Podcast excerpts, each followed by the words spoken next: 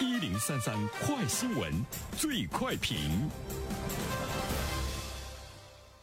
焦点事件快速点评，这一时段我们来关注：近日，在河南郑州某路口，一名老人骑电动车摔倒在地，骑车少年小王和同学把老人扶起。小王的父亲赶到现场之后，将老人送到医院，并且垫付了医疗费五千多元。老人出院之后，却不愿全额退还医疗费。那么，小王同学觉得自己给家里惹了麻烦，事发后还躲在卫生间哭泣。对此，我们有请本台评论员袁生听听他的看法。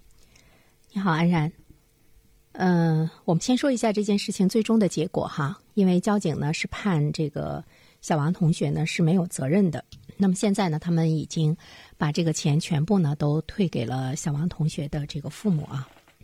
这个老人的女儿呢也向小王以及他的父母呢表示道歉，但是我们现在看到呢，这个道歉呢也是比较轻描淡写，在记者不断的追问之下，他的女儿呢才说了一句呢这个感谢啊。总体来说呢，看这件事情，我们不是很陌生，但是呢，我依然觉得这位老人挺恶的，是一个恶人，呃，特别让人愤恨。但是呢，我们知道在现实生活中，有像他一样的老人有不少，而且呢，在现实生活中，被扶起再去讹诈扶者的这些老人也不少。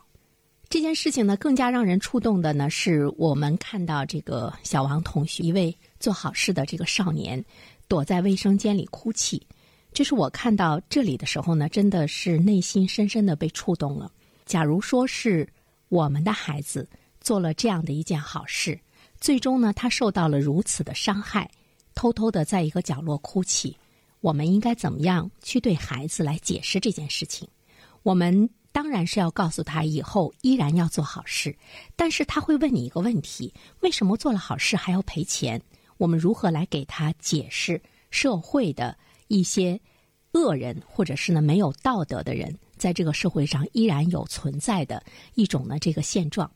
所以呢，这个孩子的哭泣，一方面呢他是觉得给家里惹了麻烦，另外一方面的话呢，在以后我们是否还会看到这个孩子的见义勇为？他会不会还会毫不犹豫的坚守着做好事的行为？坚守着社会倡导的助人为乐的理念，但是我们注意到，在孩子健康、阳光、向上的成长的过程中，却会呢被类似于这位呢，呃被俘的老人这样的一些恶言、恶行、恶语所伤害，对于这些孩子们的健康成长带来了特别大的一种呢这个阻碍。老人倒下扶不扶？这个已经在现实生活中我们讨论了好多好多次，而且我们也看到了有很多的老人被扶了，依然呢会去呢讹诈对方，而且是毫无理由。就像呢这位老人，他表示说，就算打官司，他也不会还钱，他还是要索赔，因为他说。小孩虽然没有撞倒他，但是也有连带责任，不愿意呢全额去这个退还医疗费，甚至于觉得如果你没有连带责任，你为什么把我送到医院去呢？这是呢这位老人是以己度人，因为在现实生活中他是不会去主动帮助别人的，所以说呢他觉得别人也不会呢去主动的做好事，这个里面呢我们就会看到他带来的一系列的这样的呢一种呢这个影响。是以后这样的事情还会有发生。我们会看到呢，有一些单位、有一些学校设立了很多这个好人好事鼓励奖，鼓励呢自己的员工，鼓励呢自己的这个学生，在外面要去呢做好事，要去扶起摔倒的老人，无论他受了多大的委屈，从学校、从单位的角度上呢，都会呢给予更大的一种支持，呃，一种呢这个奖励，甚至于帮助他们去伸张正义。但是我们想说的是，不是全社会的每一个人的背后都会有单位和学校的支持。是在我们的现实生活中，还会有很多的人在这方面呢会受到委屈。在这样的事情今后我们期待着不再发生之中，我们希望我们的法律呢能够起到它的一种震慑的作用。我们的法律应该严惩这些讹诈者。其实讹诈本身呢已经是触犯了法律。如果我们的法律不去呢严惩没有道德的这些恶的，并且呢已经有了触犯法律的行为的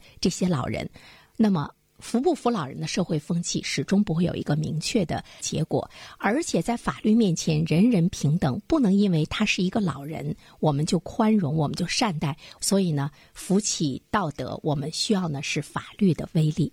好了，安然，好，感谢原生，各位听友，大家好，感谢始终如一收听原声评论。不知道你是否听过原声读书？最近呢，上线了一本书《终身成长》，非常期待着你可以听到它。《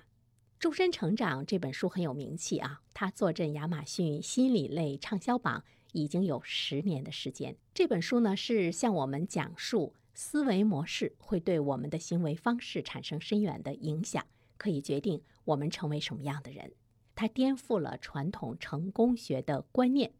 您可以搜索“原声解读终身成长”，就可以听到喽。谢谢你。